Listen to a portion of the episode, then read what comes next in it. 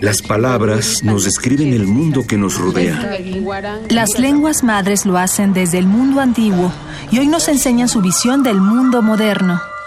Radio UNAM y el programa de estudios de la diversidad cultural y la interculturalidad presentan Calme Cali.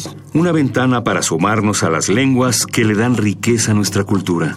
Palabras que dejan de ser objeto de estudio para ser protagonistas de la historia.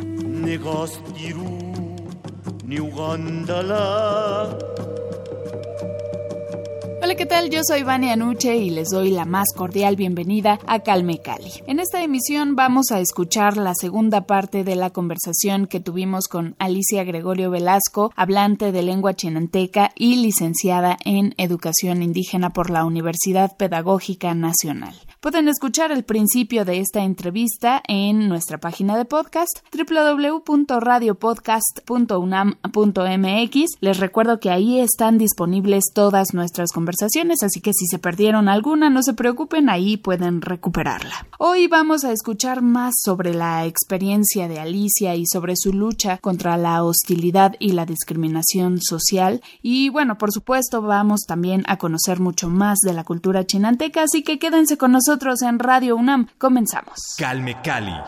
¿Cómo ha sido tu experiencia? Me imagino que no cuando tú llegaste aquí a México, pues no encontraste muchos hablantes de lengua chenanteca, ¿no? Entonces, ¿cómo fue tu llegada a la Ciudad de México, a un entorno en el que, pues a lo mejor no compartías muchas cosas con los propios habitantes? Ay, esa es una pregunta que actualmente me da mucha risa, ¿no? Pero en un inicio, cuando yo llego a la Ciudad de México, pues todo era diferente, nada que ver con el pueblo, ¿no? Como primer punto, pues la comida. La comida era algo para mí terrible, ¿no? Eh, entonces no podía caber en mi cerebrito de que cómo era posible que la gente en la ciudad tomara leche, comiera huevo. Yo sufrí mucho por la comida porque en general allá en el pueblo pues mucha gente dice que nos parecemos a las vacas porque comemos mucha hierba, ¿no? La mayor parte de la alimentación que nosotros tenemos es a base de vegetariano. Ajá, de vegetales, de raíces, de muchos frutos. Entonces no y allá en el pueblo pues no se comía huevo, el huevo era exclusivamente para empollar claro, comíamos la carne de pollo, ¿no? La carne después de que ya tenía como producto, ¿no? Pero el huevo no se comía, la leche era exclusivamente para los becerros. Y entonces cuando me ponen un vaso de leche enfrente y un huevo estrellado, literalmente yo me suelto a llorar. Dije, no, o sea, no, yo no me voy a comer esto, me estoy comiendo a un pollito sin haber nacido. Y entonces no hablaba español, o sea, aparte de la comida, no sabía hablar español. Ahí me acordé mucho de, de, mi maestro Diego cuando decía, Alicia, tienes que aprender a hablar español. Y decía, no, profesor, no me va a servir de nada.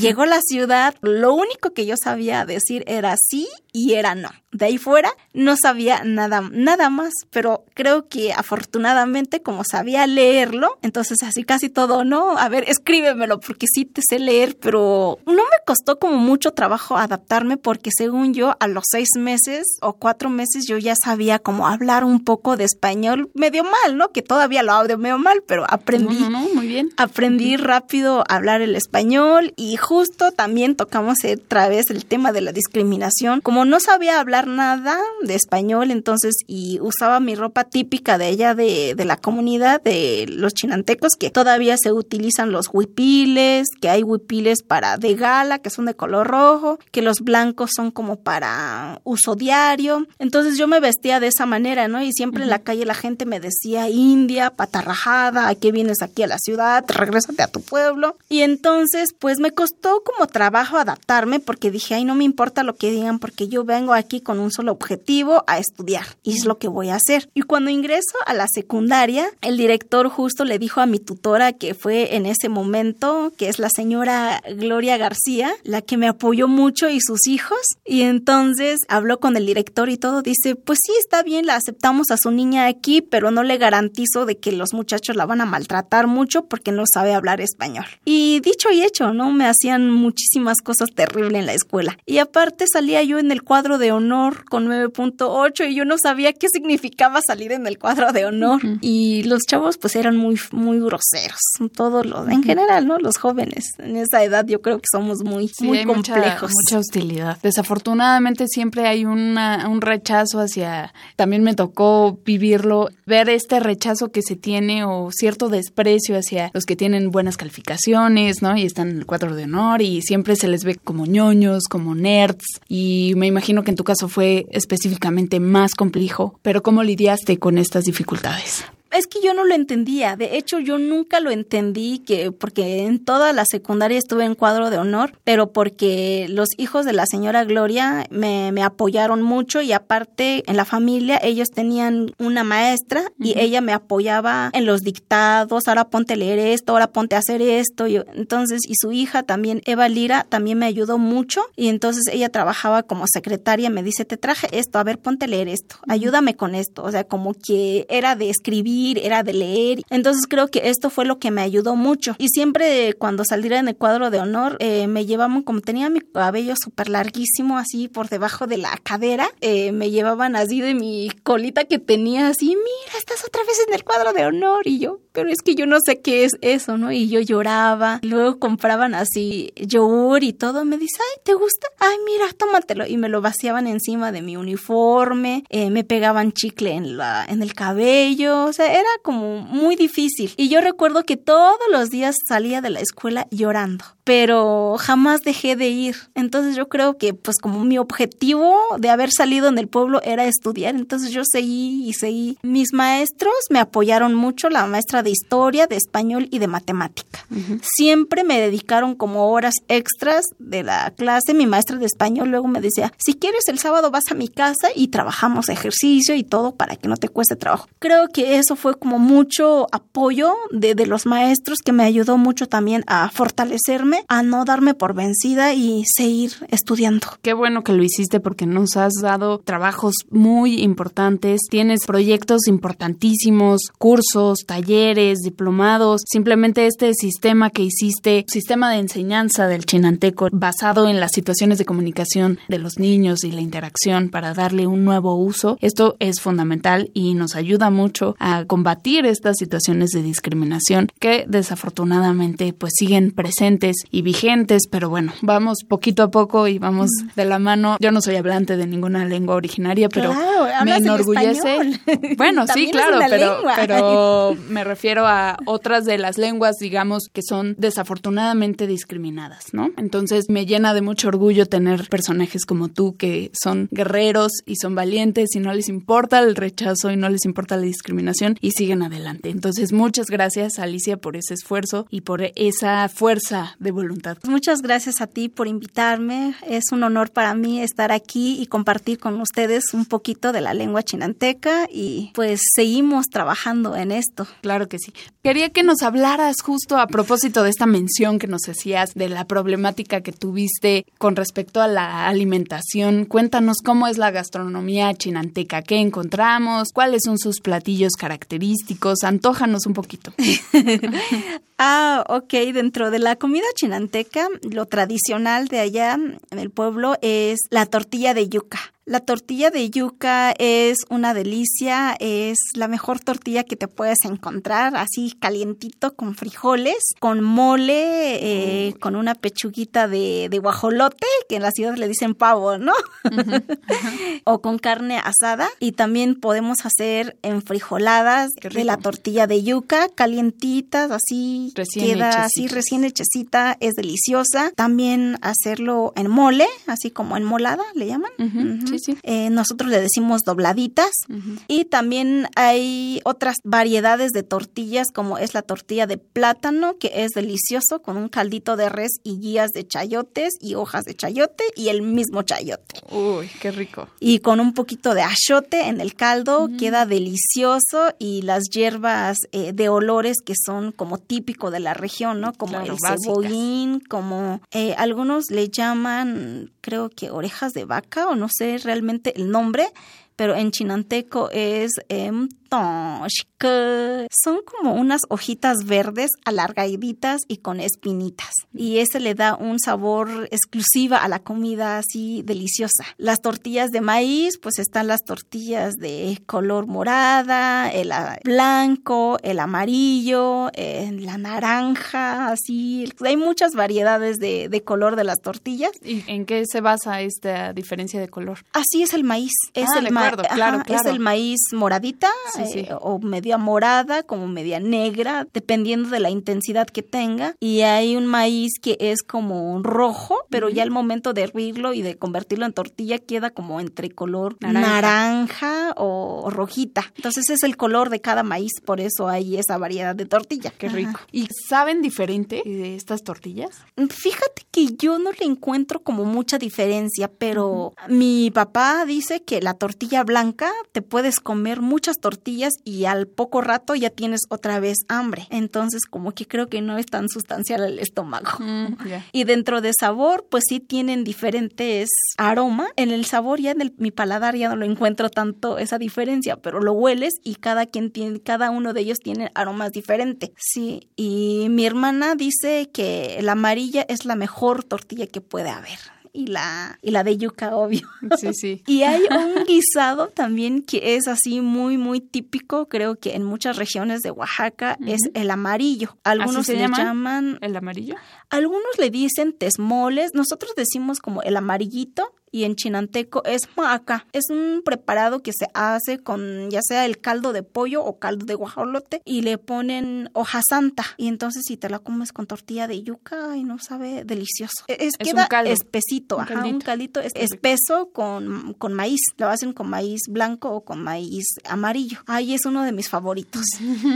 Hay otro que es, e, en, en realidad en español no tengo como un nombre exacto, en chinanteco es shto, pero dentro de los ingredientes hay un tipo de camote que es exclusivo para hacer ese guisado. Entonces se hierve ese camote, se lava, lleva muchos procesos para poder convertirlo ya en guisado. Lleva plátanos tiernos, lleva frijolitos, lleva el agua, lleva hierba santa, lleva hoja de aguacatillo y lo hacen como bien espesito. Ay, queda así delicioso eh, el guisado. Y de hecho le dije a mi mamá esta vez que fui, le digo, hazme eso. No hemos conseguido el camote, dice, porque ya ellos no lo sembraron y entonces para conseguirlo está un poco complicado porque mucha gente no le gusta porque en su proceso de cocción tiene un aroma no tan agradable y entonces si no cualquiera se lo comería justo porque no es agradable en el momento de la cocción justo para quitar ese mal olor, lo cohecen con la ceniza y por eso se lava y otra vez tiene otra preparación. Entonces tiene varios procesos de preparación hasta que ya queda un sabor exquisito, ya al momento de la, ya donde llega al guisado. ¿Cómo se llama? ¿Nos puedes repetir el nombre? Shto. Ajá. Sí, en español no hay un nombre como tal. Entonces yo digo que es un revoltijo de todo. Muy bien. Ay, de hecho, hice un concurso en el 2010, creo, y publicaron también un libro porque gané en ese concurso con esa receta. ¿La receta del shto? Ajá, sí, lo ah, tengo publicado. Deja, busco el libro, no sé si se lo llevé a mi mamá o lo debo tener aquí y te lo comparto. Ahí está la receta. Por favor, para compartirlo igual con, con la gente de Calmecali. Qué bueno. Oye, ¿y bebidas? ¿Bebidas tradicionales que tengan o que hagan específicamente para alguna festividad, por ejemplo? ¿Tienen? Sí, tenemos, por ejemplo, ejemplo, para lo que aquí en la ciudad le llamamos posada, creo que también el pueblo ya lo adoptaron el nombre, y hacemos un tipo de atole que el maíz tiene que dar un cierto punto de cocción para poder hacer ese atole y para que tenga ese sabor y ese aroma. Y ese atole se hace nada más en esa temporada de diciembre y enero para compartirlo con todos los habitantes del pueblo. Por ejemplo, ¿no? A mí me toca hacer el atole, entonces pues hago ciertas tinas o cantidades de, atole para compartirlo con todos los que vengan de otros pueblos y del pueblo mismo. Y para tomar el atole mucha gente comparte calabazas en dulces, pan, galletas, tamales, hacen diferentes cosas para acompañar el atole. Y otro atole que se hace y ese es como tomarte en toda la temporada o casi siempre se podría decir un atole de un maíz martajado, pero también tiene que pasar varios procesos de ese maíz para que se pueda hacer el atole. Lo dejan agriarlo, ¿cómo se podría decir aquí? Como un proceso de que fermente para que lo puedas tomar. Ay, frío sabe también bien, bien rico. O sea, ¿se puede tomar caliente o frío? Ah, bien. A mí caliente no me gusta. Me sabe, tiene un sabor un poquito raro. Me gusta más, lo prefiero frío. Y entonces, y aquí en la ciudad van a decir, ah, esto ya se echó a perder. No, nosotros lo dejamos a fermentarlo a propósito para poderlo tomar. Y es una de las bebidas que mucha gente lo utiliza para llevarlo al campo y entonces lo sustituyen de alguna manera por alimentos. O sea, en vez de llevar cargando comida y todo, ah, pues me llevo mi botella de atole. Una bebida energética, ¿no? Mira, mejor, más natural. Sí. Perfecto. Falta el caldo de pescado, el caldo de piedra. El caldo de piedra, ¿cómo se prepara? ¿Cómo es? Cuéntanos. El caldo de piedra es muy famoso en la zona de la Chinantla, que es la zona de los chinantecos, porque literalmente se utiliza las piedras, se pone en cocción un cierto tipo de piedra. No vayan a querer hacerlo en casa, ¿eh? Porque qué tal si les se les rompe la piedra y se revienta y ya no van a tender el caldo, rico caldo de piedra, porque es una piedra eh, muy particular de río y entonces entonces se pone a cocer la piedra así literal a fuego, así hasta que se ponga un color rojo, rojo intenso. Y en la jícara ya tenemos como preparado nuestro pescado, ajito, cebolla, jitomate, todo lo que lleva el caldo y el pescado pues ya como uno lo quiera hacer, ¿no? Eso ya se depende del gusto de cada quien, ya sea el pescado entero o cortadito. trocitos. Ajá, y los camarones ahí, echas unos dos o tres piedritas, lo dejas cocer así se hierve en la jícara, le pones sal a tu gusto, ya que dejó de hervir, sacas las piedras y te sientas a comer tu caldito de piedra. Ay, delicioso. Sí, suena delicioso. Es que da otro sabor muy particular. Sí, debe ser, por supuesto. Pero bueno, ya nos dijo Alicia que no lo intentemos en casa. Habrá que ir para allá, para San Antonio, Analco, Oaxaca.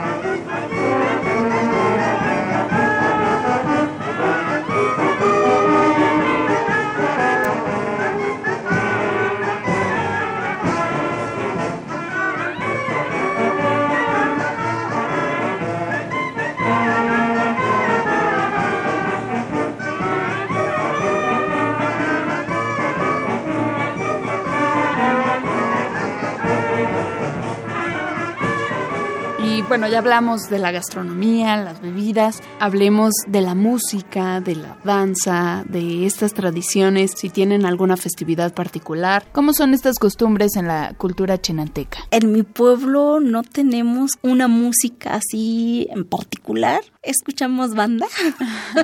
Un poco de marimba, que es de más de, de la zona de Usila, de Ojitlán pero en particular nosotros no tenemos una música, no algo que diga esto es de la comunidad de San Antonio Nalco y tampoco algún tipo de danza. De acuerdo. ¿Y alguna fiesta, alguna festividad importante a lo largo del año o que celebren algún santo, alguna deidad, a la tierra, por ejemplo, que tienen esta relación tan intensa con los recursos naturales? Hacen como un pequeño ritual para pedir permiso a la tierra para poder cosechar los alimentos, pero eso cada familia lleva ciertas cosas. No te podría hablar mucho de eso porque en realidad creo que en eso yo no me he metido tanto. No, no me he dado como mucha tarea de, de hacer eso, ¿no? Pero lo que mi mamá me ha contado es de que muy temprano, por la mañana antes de que salga el sol, en ciertos puntos de la tierra le ponen agua, le ponen sal como para darle como alimento a la tierra para poder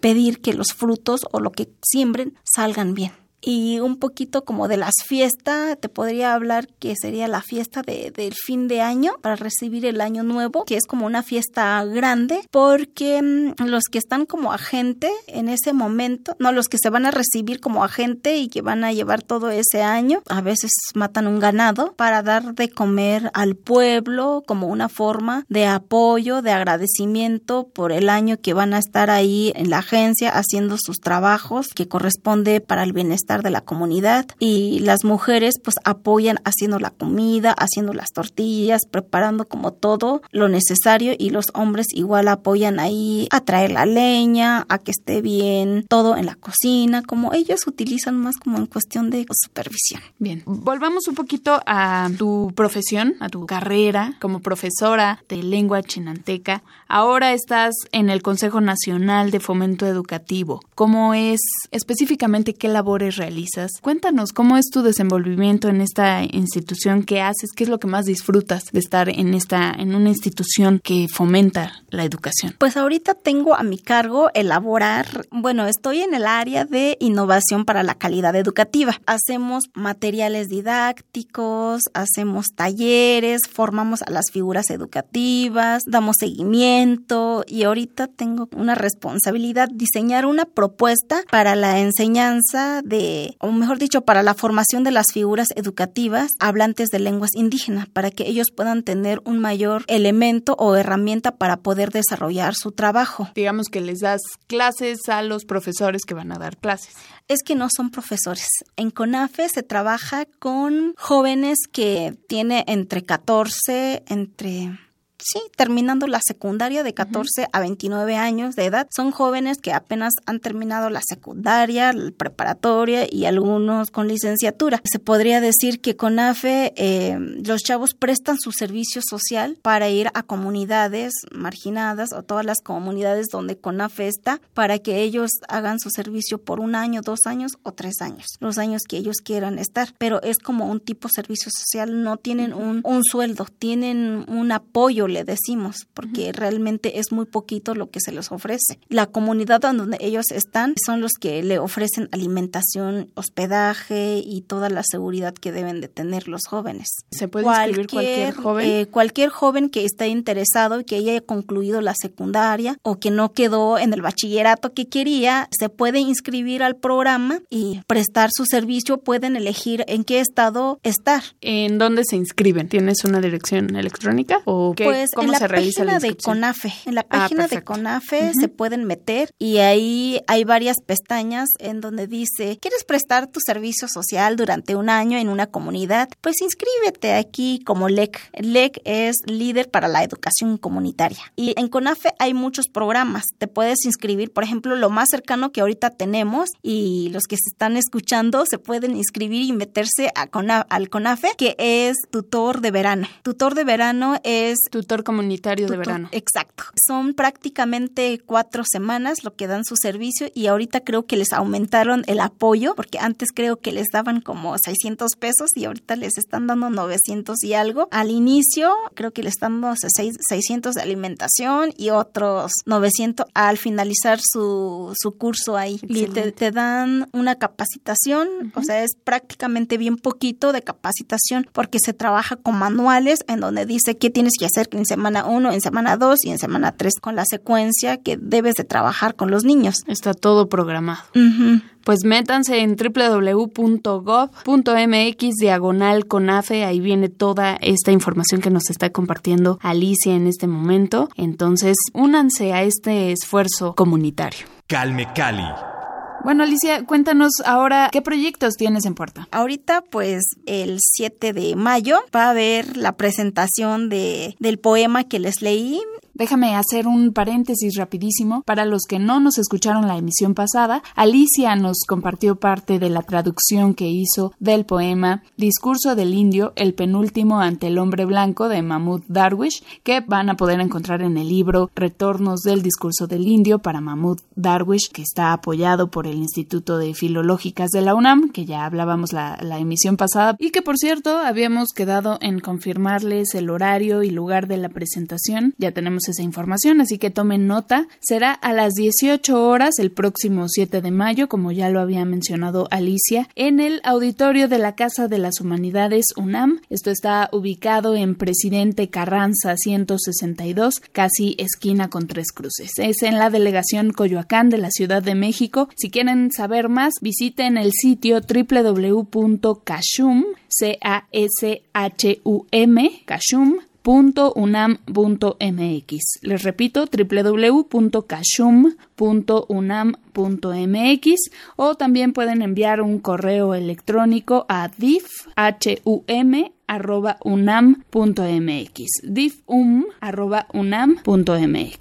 Vamos a compartir, por supuesto, esta información. No se estresen si no lograron apuntarlo. Vamos a compartirlo en mi cuenta personal de Twitter, Vania Nuque, para que tengan toda esta información. Ahora sí, Alicia, continúa, por favor. En este libro, pues participan varios compañeros, Mazateco, Mije, Zapoteco y Maya. También vamos a tener otra publicación con el Instituto Nacional de Lenguas Indígenas y la Sociedad Mexicana de Física. Son cápsulas científicas que se tradujeron a varias de lenguas indígenas también. Se trabajó lo que fue en el 2016-17 y ahorita se está trabajando en el diseño ya para la impresión de los textos. Excelente. ¿Tienes más o menos una fecha aproximada de cuándo podría salir esta publicación? No, no, no tengo con certeza ahorita todavía la fecha, pero en cuanto esté yo te vengo a, a leer algunas cápsulas. Claro que sí, te vamos a invitar por acá para que vengas a leernos estas interesantes cápsulas. Pues Alicia, muchísimas gracias, qué rica conversación. Alicia Gregorio, hablante de la lengua chinanteca, un placer que hayas estado con nosotros en Calme Cali.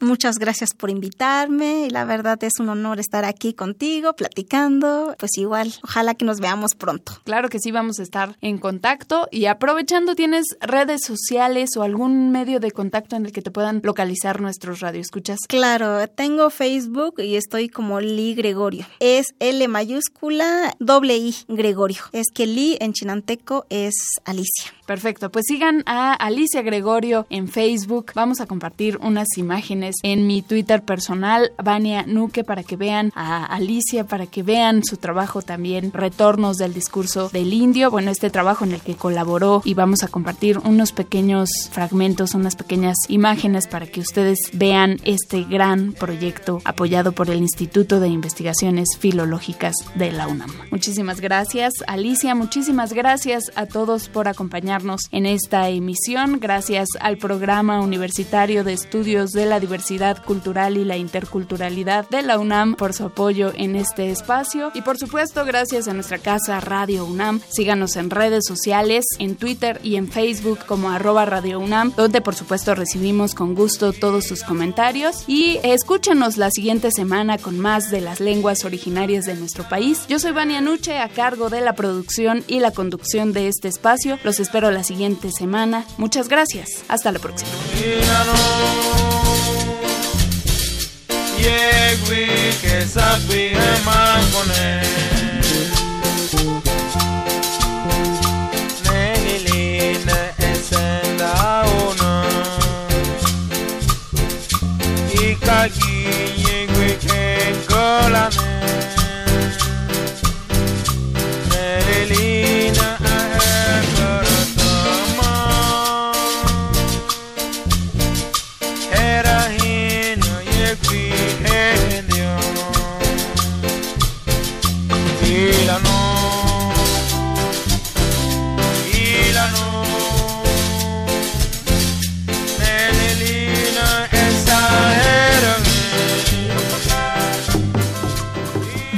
UNAM presentó Calme Cali. Una ventana para conocer y reconocer las lenguas que le dan riqueza a nuestra cultura.